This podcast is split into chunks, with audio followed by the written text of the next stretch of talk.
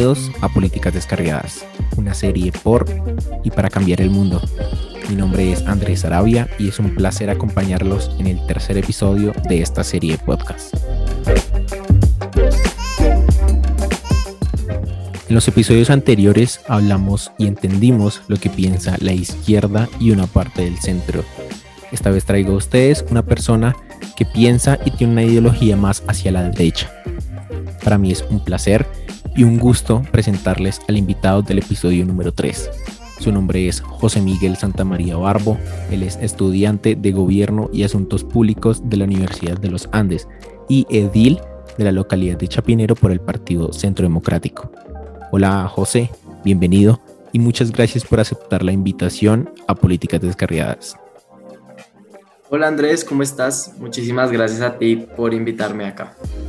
Bueno, José, primero quiero empezar hablando sobre ti, que nos cuentes quién es José Miguel Santamaría Barbo, por qué te lanzaste a un cargo de elección popular tan joven, cómo lograste obtener esa suma tan grande y tan significativa de votos en la elección para edil de la localidad de Chapinero, qué proyectos tienes, que nos comiences hablando un poco sobre ti. Bueno, Andrés, eh, actualmente tengo 21 años. Me, me, me posesioné eh, cuando tenía 19 años, que siempre me confundo con esa palabra. Eh, actualmente pues estudio en la Universidad de los Andes, Gobierno de Asuntos Públicos. voy en sexto semestre. También soy fundador de Mochileros por Colombia y de la Frontera Colombia. Eh, Mochileros es más una organización de turismo comunitario, mientras la Frontera Colombia es más como un relativo centro de opinión, eh, para no llamarlo centro de pensamiento, ni, mucho menos porque no nos queremos pues, comparar con eso. Siempre he trabajado y me ha gustado mucho viajar, es una de mis pasiones más grandes y creo que Colombia da esos espacios para viajar y de ahí pues nace Mochileros por Colombia que además nace pues con el sentido social con el que creemos que deberían tener pues la mayoría de empresas de este país. Entonces, eh, pues para contarte un poco de mí, de ahí surgen como mis pasiones, lo que me gusta hacer entre viajar y lo social y de ahí pues nace las alternativas que me gusta hacer los proyectos que tengo y también el trabajo que hago en la localidad de Chapinero, especialmente de, pues, de seguimiento, control y de, pues, de mucho trabajo comunitario. José, y ya que mencionaste Mochileros por Colombia, ¿qué te parece si empezamos hablando de ello? Me gusta mucho y lo estoy revisando el enfoque que les están dando porque están haciendo visible esos pequeños territorios, esas personas y comunidades olvidadas por el mismo Estado, el gobierno y por nosotros mismos, que hoy en día están sufriendo, tienen necesidades, tienen muchos problemas sociales y demás y gracias a, los viajes que realizan mochileros por Colombia, el placemaking, están haciendo felices y están cambiando vidas a través de, esta organización. ¿Qué te parece si nos cuentas acerca de, de eso? Bueno, Mochileros por Colombia es un proyecto que surge de unos amigos de amigos de amigos de diferentes universidades de la Nacional, la Javeriana, la Tadeo y los Andes. Eh, fuimos un viaje a Quibdó, nos encantó y dijimos que nota que más personas puedan vivir esta experiencia y que las mismas comunidades sean las que den estos servicios turísticos, porque nuestra visión no es solo la de viajar, sino que uno, los ingresos de los viajes se queden en las comunidades y dos, en no, no sé si se diría empoderar, sino más bien capacitar a la comunidad para que ella pueda proveer el servicio del turismo y ella sea la que reciba esos ingresos. Es básicamente, uno, apoyar a comunidades que quieren eh, atraer ingresos bajo el turismo, eh, pues a sus regiones, a sus departamentos, a sus comunidades eh, capacitarlos en esos temas, crear los planes turísticos con ellos, mirar temas de administración, sostenibilidad, tanto ambiental como administrativa. Eh, y por otro lado, brindarle oportunidad a turistas del extranjero, a jóvenes universitarios, pues que, que pueden costear estos viajes, eh, que son pues viajes, yo no diría tan guerreros, pero sí mochileros, con estas comunidades y, y crear tanto una por decirlo así, una oferta para, para, para, estas personas que tienen ganas de conocer zonas marginadas del país, que tienen ganas de conocer comunidades indígenas, comunidades afros, comunidades obreras. Y eh, también para, las, para estas comunidades tener ingresos pues, de este tipo de actividades enfocadas en el turismo. Entonces de eso nacemos Mochileros por Colombia. Ahorita tenemos viajes en Chocó, en Guajira, en diferentes partes del país y nos enfocamos es en trabajar pues turismo comunitario que busca es siempre ayudar a las comunidades que más lo necesitan. Oye, suena suena súper interesante y si tú me aceptas me, apunto al siguiente. Claro que eh, sí como, como tú lo dijiste, te gusta ayudar a las comunidades y creo que ese es el sentir tuyo para lanzarte al hacer edil de Chapinero. Háblame acerca de eso, cómo tomaste la decisión. Eh, entiendo que tu papá es político, empresario también. ¿Cómo tomaste la decisión siendo tan joven de lanzarte a un cargo de elección popular y más en una localidad de Chapinero que es una de las más grandes de, la ciudad de Bogotá?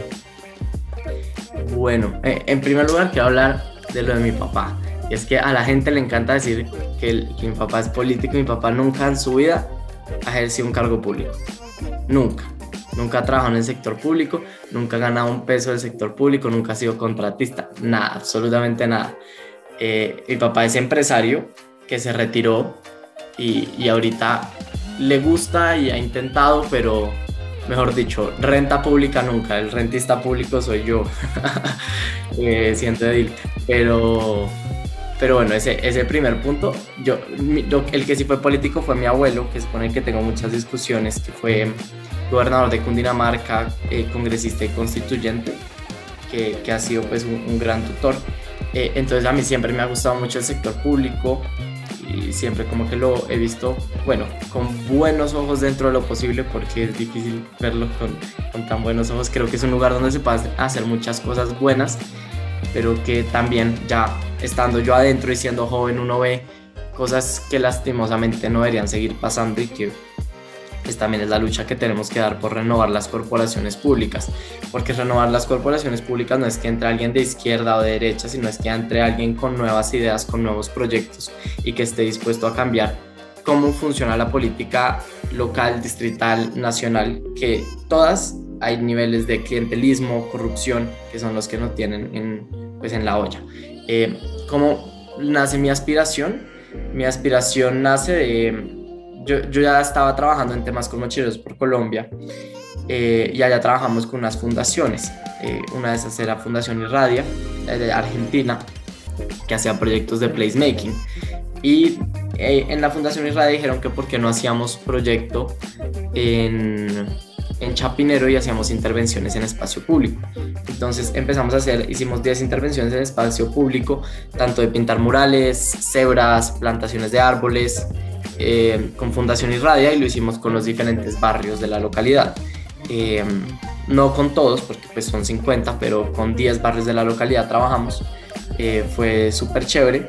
Y de ahí nace varias gente que me dice, José, este trabajo que estás haciendo es muy chévere, ¿por qué no te lanzas de deal? Y, y, y, bueno, y seguimos haciendo este trabajo, lo institucionalizamos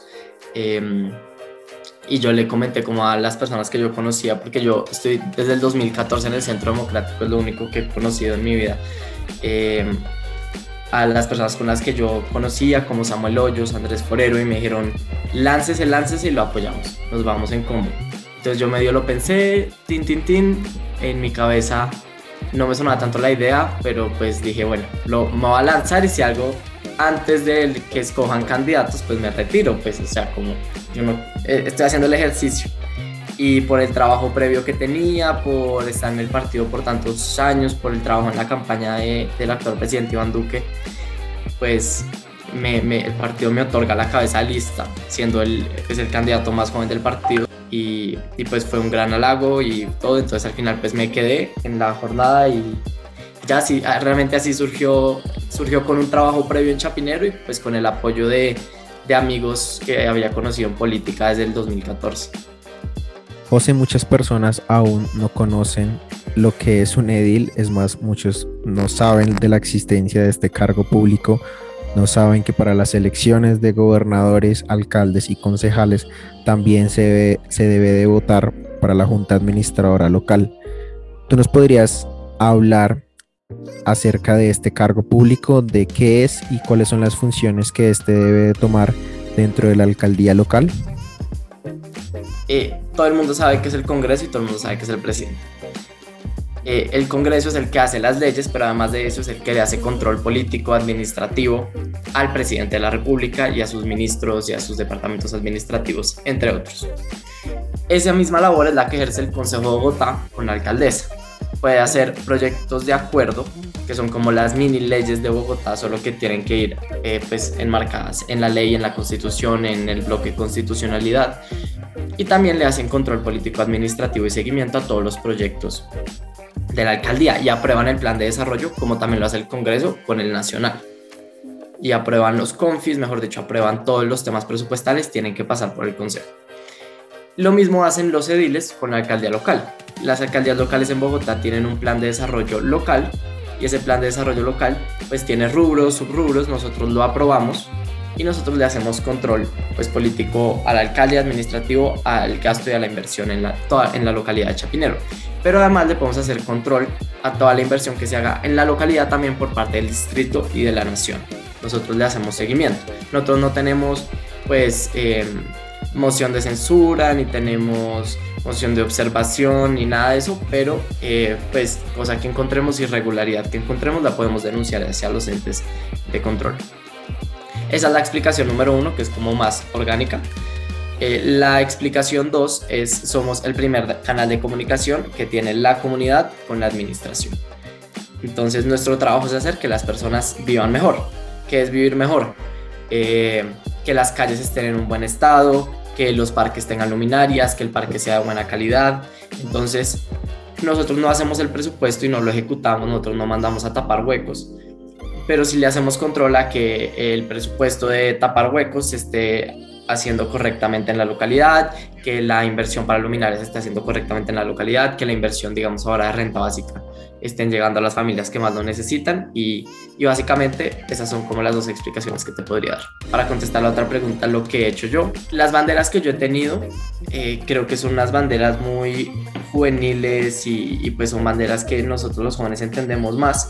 Una es la de gobierno abierto, eh, una razón por la que nadie conoce a los ediles y nadie, o bueno, muy poca gente conoce lo que hacen, su labor, también lo que hacen las alcaldías locales, es por una falta de transparencia y porque las cosas lastimosamente no se pueden ver a, simple vista. Digamos, si tú quisieras ahorita ver los proyectos que están en discusión en la Junta Administradora Local, no hay dónde verlos no hay un link donde verlos. Tienes que pedir por derecho de petición. En el momento en el que te lo contestan, ya están aprobados, no pudiste comentar, no pudiste hacer nada.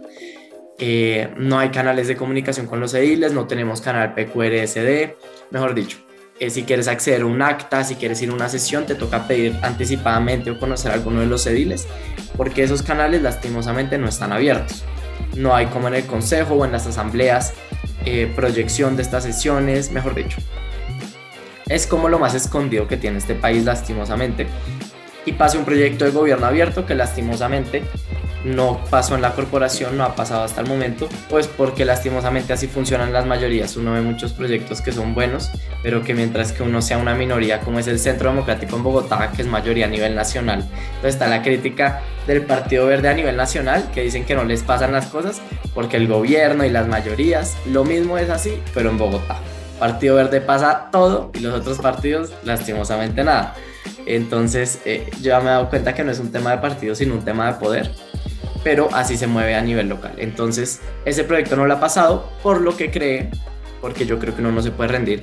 Mi página web en la que pongo todos los proyectos que están en discusión, todo y ahí todas las personas pueden revisar todo lo que está en discusión en la Junta Administradora Local, eh, pues aunque sea, aunque sea pues en mi página. Lastimosamente no es un canal pues oficial de la corporación, pero ahí está. Esa es la primera bandera, entonces esa actualización de todo lo que pasa en la JAL está ahí en la página. Eh, en segundo lugar, tengo la bandera de la educación. Eh, antes de la pandemia pues hacíamos los recorridos en los colegios públicos para ver qué faltaba y ahorita estamos eh, pues metido yo de cabeza en el tema de alternancia. Los niños tienen que volver ya a los colegios eh, lastimosamente llevan ya casi 15 meses en el que más de 7 millones de niños no han vuelto ni han pisado un colegio público. En la localidad de Chapinero más del 85% de los estudiantes no han pisado un colegio en 15 meses. Y esa es una realidad que lastimosamente nos ha afectado tanto en pruebas saber como en habilidades socioemocionales, como en deserción y pues lastimosamente no hay no hay hasta el momento, porque al parecer ahora sí hay voluntad política para que ellos vuelvan. Entonces hemos estado haciéndole control político a la inversión en estos colegios, a los protocolos de alternancia, cuántos niños están volviendo. En mi página está eh, desde antes del último pico cuántos niños estaban yendo en alternancia, porque lastimosamente no han vuelto eh, por, pues por el paro, porque los profesores de FECODE están en paro y tienen permiso sindical. Eh, pero ese es otro tema que le he estado haciendo seguimiento y he estado muy pendiente. Y también, por último, al de reactivación económica y seguridad, eh, que es pues la conformación de nuevos frentes de seguridad en la localidad, que son temas de construcción de comunidad, en el que las personas eh, pues se juntan, abrimos canales con la policía y todo, que son más o menos chats, botones de pánico por si pasa algo en el barrio.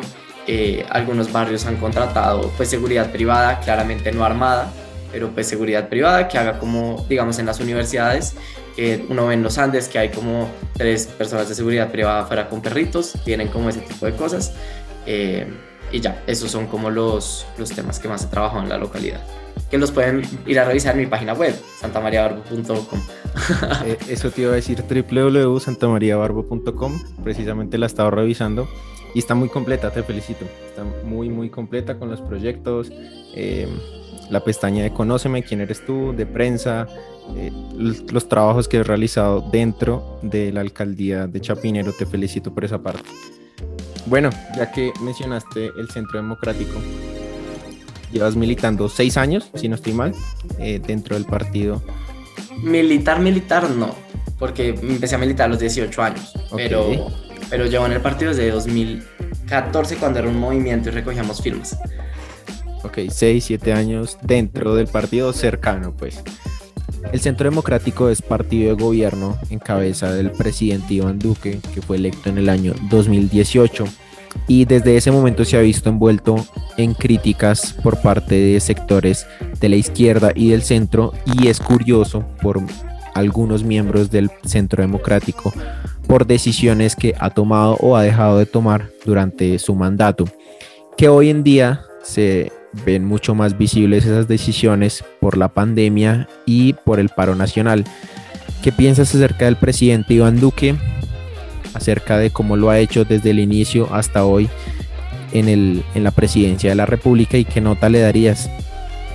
Yo creo que el presidente Iván Duque empezó con unas consignas y unas propuestas muy importantes, eh, temas de seguridad, temas de, del presupuesto pues más alto para la educación. Creo que empezó con un gabinete muy fuerte, apolítico, técnico y creo que eso era de resaltar y creo que aunque digamos primer año no se lograron muchas cosas, dio un precedente en materia pues de mermelada, de gabinete.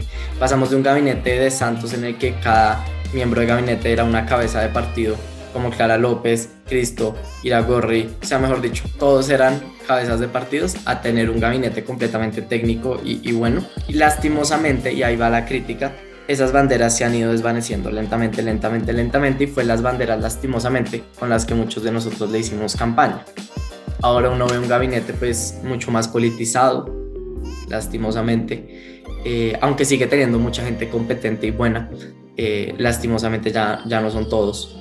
Eh, uno también ve como una, mm, no, no, sé cómo llamarlo sin que suene grosero, pero como una indisposición a escuchar tanto a su partido como por fuera, no solo dentro del paro nacional, sino eh, con respecto a muchísimos otros temas, uno siente que la persona, las personas que lo están asesorando son más un comité de aplausos que un comité crítico. Y, yo creo que uno se tiene que rodear de personas críticas que le digan a uno que está haciendo mal, que está haciendo bien. Y creo que eso no está pasando. Y creo que todo eso es lo que tiene sumido a Iván Duque en este momento en la situación tan crítica en la que está. Pero sí creo que de pronto le, le falta un poco de más experiencia para llegar a ese cargo. Y creo que, que, que esa inexperiencia se puede resolver con con, gente competente al lado de uno, crítica y todo, y creo que empezó muy bien y que en este momento no la tiene, lastimosamente.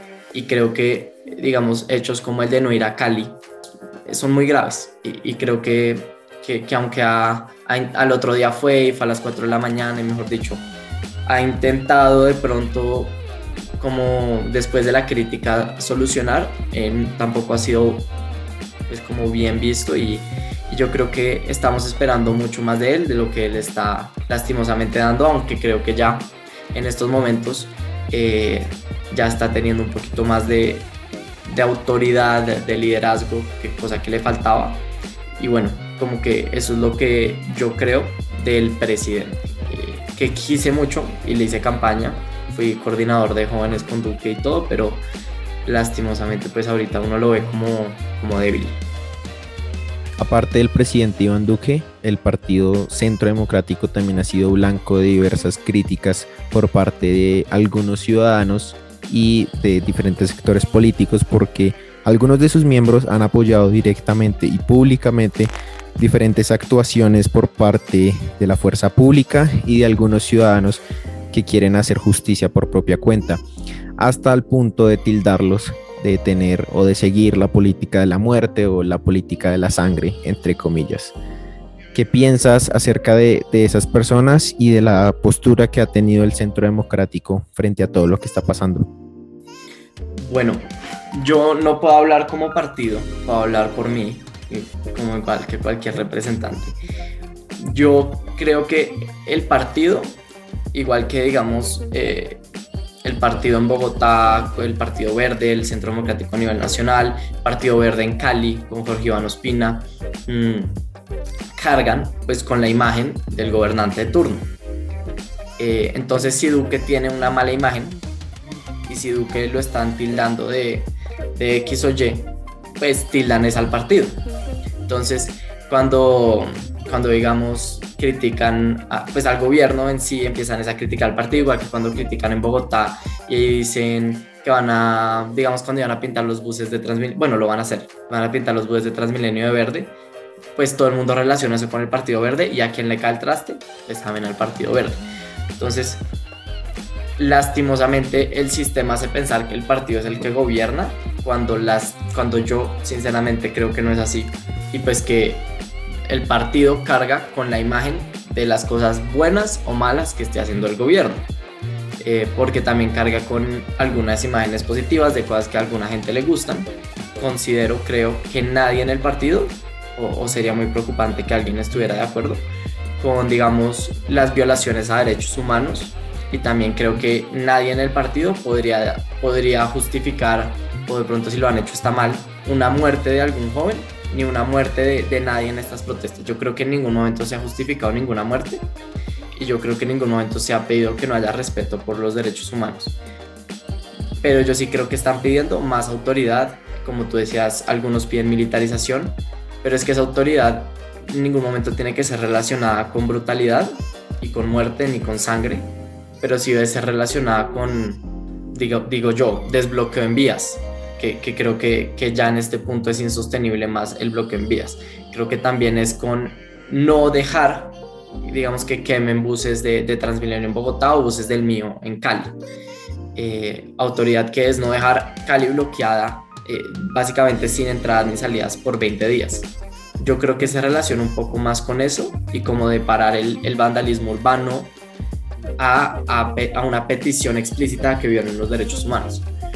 Eh, cosa que creo que, que, es muy difícil en este país también porque cualquier cosa que se dice, obviamente tanto de este lado como de ese lado lo intentan tergiversar y, volverlo una, un tema pues, pues público, de escarnio y pues eh, eso es lo que diría yo de lo que solicita el partido y lo que quiere, que de pronto algunas afirmaciones y algunos comentarios para el lugar han hecho que el país crea que, que se está hablando de esto. Por mi parte, nunca lo avalaría y yo también creo que, que, que, yo como miembro del partido debo decir que nadie en una protesta social debería morir, pero que tampoco es normal que tengan una ciudad bloqueada 20 días y que tengan el puerto de Buenaventura bloqueado hace un mes. Eso, eso en ninguna democracia es normal eh, y creo que ese es el presente. Es claro el que existe y ha existido el vandalismo por parte de un sector protestante, entre comillas, que para mí no lo es, pero también es evidente que ha existido un exceso de fuerza por parte de la fuerza pública. Y hace poquito, ayer, fue la votación de moción de censura contra Diego Molano en Cámara y el martes, si no estoy mal, fue en Senado. Las dos votaciones fueron contundentes hacia la no aceptación de la moción de censura Desde tu postura, ¿qué piensas acerca de Diego Molano?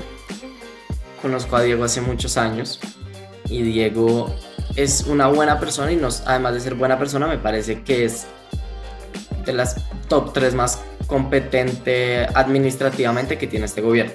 Por dicho, es el único, bueno, no el único, es que de los pocos ministros ahora que uno ve que tiene experiencia en el sector público, sector privado y como que llega con una buena hoja de vida para presentarse. Eh, de pronto no sé si eh, el mejor perfil para mi defensa porque nunca había trabajado temas de defensa, eh, pero sí.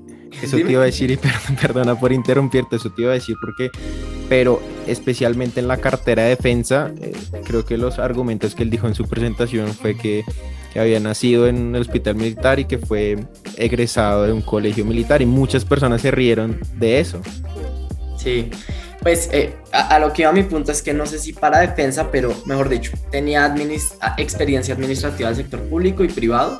Desde Fundación Bavaria le había trabajado muchos temas sociales, eh, también ICBF. Eh, lo que es ahorita prosperidad social también estuvo ahí en el gobierno de, pues, de Iván Duque, de, de, Uribe. Y yo no creo que, yo no creo que Diego Molano dé la orden de salir a disparar a jóvenes, ni mucho menos yo creo que hay un tema interno de la policía y, dentro del sector defensa que lastimosamente permite que se den estos actos y que hace que en temas de justicia, que yo creo que es uno de los grandes problemas que tiene este país, especialmente la penal militar y también la JEP, eh, que terminan siendo a los ojos de unos de un lado como un, como un juzgado de impunidad, digamos, desde la oposición, desde la izquierda en la justicia penal militar, cuando, cuando juzgan a un policía o un militar que obró en contra de los derechos humanos de las personas que asesinó un civil, lo ven como un juzgado de impunidad, igual que como el Centro Democrático de la JEP como un juzgado de impunidad a personas que cometieron delitos atroces. ¿Qué nos muestra eso? Que hay un problema con la justicia, o al menos con la percepción de la justicia. Eh, y yo creo que lastimosamente se ha permitido pues que la justicia, eh, por también pues por faltas de reforma a la justicia, no, nunca dejan que se toque ni mucho menos, que este tipo de cosas cambien. Solo que el, el gobierno y Molano como saben que el grueso de la policía son buenas personas, prefieren defender esa institucionalidad en vez de criticarla. Mejor dicho, como para cerrar el tema, yo no creo que Molano de la orden, yo no creo que Molano sea una mala persona, yo no creo que Molano eh, sea un asesino que está matando personas en la calle, yo creo que Molano está al frente de una cartera que tienes que responder con autoridad legítima, sin violación de derechos humanos, a la seguridad de 48 millones de colombianos y que pues eh, su labor está también en defender la institucionalidad que está detrás de él, en este caso, a los buenos militares y policías del país. Y, yo personalmente no creo que se va a ir, me parece que es de los mejores funcionarios que tiene este gobierno. Bueno, yo tampoco creo que sea Diego Molano el que dé la orden de, del exceso de fuerza de la fuerza pública, no creo que sea él el que dé la orden de disparar armas letales o no ante los manifestantes, causándoles la muerte o la mutilación de alguno de sus partes del cuerpo. No creo que él sea el que dé la orden tampoco de no capturar a personas que están disparando ciudadanos del común a manifestantes. Tampoco creo que él sea el que dé la orden de no hacer eso, pero sí creo que él como ministro de Defensa es el responsable político de todo lo que está pasando y ha venido pasando durante las manifestaciones desde, desde el 28 de abril. Entonces creo que sí había un costo político por pagar, no solo, vuelvo y digo, por los abusos policiales, sino también en memoria de las víctimas de las manifestaciones, inclusive de también los policías que han muerto creo que él se tenía que ir, no solo él, sino también la cúpula militar, por honor militar. Creo que esta cúpula le hace falta eso. La moción de censura no, no logró pasar en el Congreso y bueno, es el presente de hoy en día. ¿Cuál crees que es la ficha del Centro Democrático para las próximas elecciones del 2022? Bueno, yo creo que ese es un panorama muy complicado porque porque el, el, predeterminado, y bueno, no, no, no predeterminado, pero mejor dicho, el experimentado, el, el que uno veía con una hoja de vida para ser presidente de Colombia era Carlos Holmes Trujillo. Hoja de vida, buena hoja de vida. ¿Qué veo yo ahorita? Que me preocupa. Que los candidatos del partido lastimosamente sufren de la misma inexperiencia del presidente Iván Duque, que su experiencia es haber sido senadores o representantes a la Cámara. Yo creo que eh, Duque ya. Por no decir eh, error, porque no creo que haya sido un error, porque creo que ante las otras posibilidades Duque era el mejor, pero sí creo que el partido debería apostarle a alguien que tenga experiencia administrativa eh, para llegar a la presidencia de Colombia, para combatir un poco la inexperiencia eh, de Iván Duque, que, como te digo, creo que fue lo mejor que pudimos escoger y, y no me avergüenza haberle hecho campaña, pero sí creo que podemos escoger mejor para el próximo año. Eh, y creo que eh, escoger ahorita alguno de los candidatos del Centro Democrático, el mejor sería Oscar Iván Zuluaga, que hasta el momento no ha dicho que se va a lanzar, pero pues mejor dicho no participó en este gobierno, tiene una experiencia administrativa buena. Eh, el tema de él con el hacker ya está solucionado y salió, mejor dicho, la justicia dijo que él no tenía nada que ver con eso. Entonces también como que está limpio jurídicamente eh, y creo que es la mejor opción que tendría el partido en materia de, pues, de una elección. José, tú siendo estudiante de la Universidad de los Andes, ¿verías con buenos ojos una posible candidatura de Alejandro Gaviria? No, porque Alejandro Gaviria llegó con una consigna a la Universidad de los Andes diciendo que las universidades tenían que, que parar de ser espectadoras y empezar a ser activistas. Y eso pegó mucho. A mí también, pues yo también dije que, que chimba, obvio, sí, tenemos que ser activistas. Pero ¿qué pasa con eso? Si él se llega a lanzar con todo lo que ha hecho en la universidad y todo parecería más como que usó la universidad como un trampolín político a la presidencia. Y yo creo que eso no, no debería pasar, y menos en, una universidad como los Andes, en el que un rector renuncia para volverse presidente de Colombia cuando fue elegido por un periodo establecido, por una junta, cuando tiene cientos de estudiantes que pueden compartir o no su postura y él tiene que ser lo más por decir así, centrado posible para garantizar la participación democrática de los del centro democrático, los conservadores, de los verdes. Y yo creo que él no debería renunciar. Si se quiere lanzar a la presidencia, pues eh, van a haber muchos periodos más, a menos de que gane Petro, que dijo que su proyecto político duraba 12 años. se puede lanzar en el 26. Y así él me parezca brillante, inteligente, creo que, que ha sido un buen rector. No vería con buenos ojos una candidatura de él. Realmente para nada bien. Bueno, vamos a ver qué responde entonces Alejandro Gaviria, si se lanza o no. También es cierto de que tiene un gran apoyo dentro del sector de los jóvenes. Es más, mi anterior invitada del episodio 2, Marla Gutiérrez, ella es promotora de su candidatura. Y hacia allá va encaminada mi siguiente pregunta, José. Tú eres el edil más joven de Bogotá, tan solo 21 años y ya estás participando en política e intentando cambiar las cosas. Y vemos cada día que los jóvenes se están empoderando más, están intentando cambiar la política tradicional, las cosas que están mal en Colombia. ¿Cuál crees que debería ser el papel de los jóvenes hoy en día, independientemente de su ideología política, para entender y buscar el verdadero cambio que necesita el país? Bueno, yo diría que el rol de los jóvenes, uno es tomar voz propia. Ahorita la única representante que tenemos los jóvenes es Jennifer Pedraza en la mesa de negociación, digamos. Y Jennifer Pedraza lo único que representa es el pueblo democrático. Ya no representa a la mayoría de los jóvenes de este país. Y la mayoría de los jóvenes que están en la calle no se sienten representados con el comité de paro, como han salido todas las encuestas. Ni el país se siente representado por él. Se siente representado eh, pues mucho más por los jóvenes que están en la calle y por los jóvenes que, pacíficamente protestan en la calle. Y no podemos dejar que esa voz la suma una persona. Tenemos que encontrar maneras de poder conversar, de poder hablar, de dialogar y de que nosotros pues podamos organizarnos de una manera diferente a la preestablecida. Creo yo que Jennifer Pedraza no está haciendo un buen trabajo en el comité de paro y creo que lastimosamente es la única voz que tenemos los jóvenes ahí. Todos los demás son unos muchos de 60 años eh, y, y pues yo sinceramente no me siento representado por la persona que está ahí. Pero ¿qué más pasa? Que tú cómo sientas a los jóvenes que están en la calle. Muy difícil. ¿Qué ojo los puede representar? Y ahí yo creo que entra mucho el papel del consejero para la juventud, que creo que ha fallado mucho. Yo creo que uno no puede pedir, digamos, empleo juvenil si uno no le apuesta, digamos, también a la creación y al crecimiento de empresa en Colombia. ¿Qué pasa? El sector privado no tiene condiciones, paga demasiados impuestos, el balance que demuestra la OCDE de los países desarrollados entre personas naturales y empresas, Colombia está mucho más arriba. O sea, en Colombia paga el 70% de las empresas y en países desarrollados el 30%. ¿Y eso qué hace? Que haya menos contratación, que tengamos menos oportunidades y debe haber un pacto también de contratación de jóvenes en sector privado. Y el sector privado se compromete con eso. Si la movilización social y lo que hacemos los jóvenes también está enfocado a brindar mayores garantías a ese sector. El, sector público no puede contratar a todos los jóvenes a menos de que suba gigantescamente todos los impuestos y acabe con el sector privado.